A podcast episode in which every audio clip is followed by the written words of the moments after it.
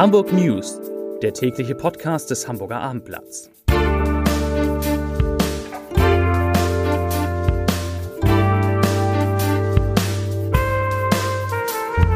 Hallo, moin, moin und herzlich willkommen zum News Podcast des Hamburger Abendblatts. Mein Name ist Matthias Iken und ich verrate Ihnen in den kommenden Minuten, warum Hamburg sich über einen Geldregen freuen kann, wieso die Welt auf ein Ende der Kämpfe in der Ukraine hofft und weshalb der Hamburger Hauptbahnhof leider spitze ist.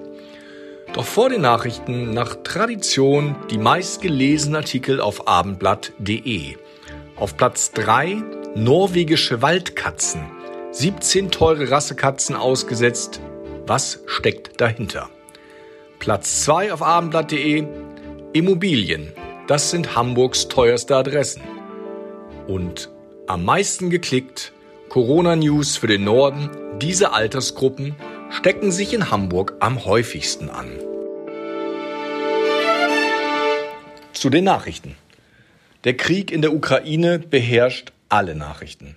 Immerhin, Russland ist nach Kreml-Angaben bereit zu Friedensverhandlungen mit der Ukraine.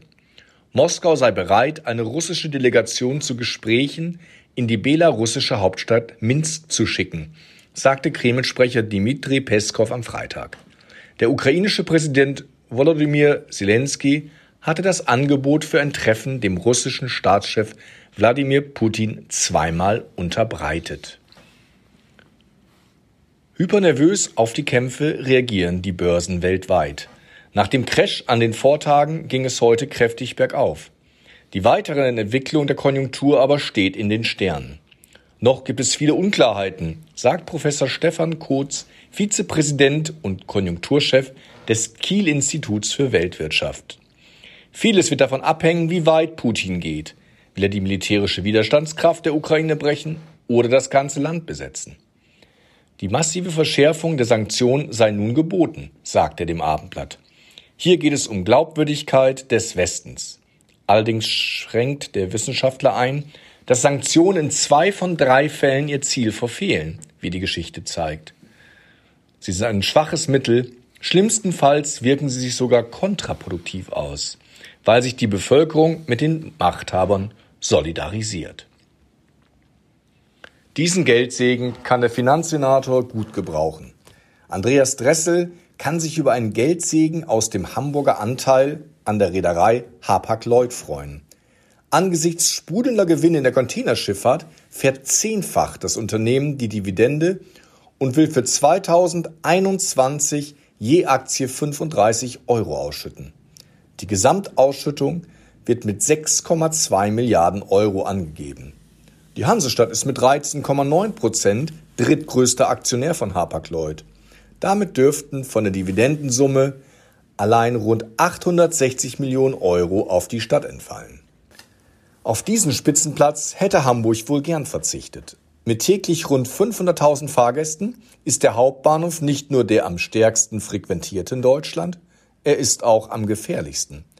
Bei Gewaltdelikten belegt der Hauptbahnhof deutschlandweit den Spitzenplatz.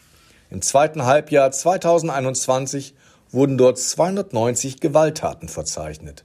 Auf Platz 2 liegt der Hauptbahnhof Frankfurt mit 270 Gewaltdelikten. Jetzt geht's los. Hamburg beginnt morgen mit den Novavax-Impfungen gegen das Coronavirus. Zunächst stehen rund 33.000 Impfstoffdosen zur Verfügung. Termine sind ab sofort online buchbar. Man kann sich im Rahmen der offenen Impfaktion der Stadt aber auch ohne Termin impfen lassen.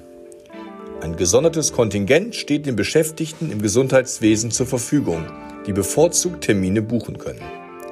Der Covid-19-Impfstoff ist den Angaben zufolge mit Ausnahme von Schwangeren und Stillenden für alle Personen ab 18 Jahren zugelassen. Übrigens, die 7-Tage-Inzidenz in Hamburg ist auf einen Wert von unter 800 gefallen.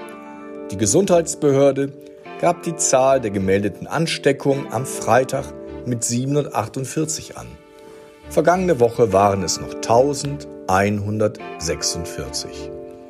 Und damit wünsche ich Ihnen ein schönes und hoffentlich friedfertiges Wochenende.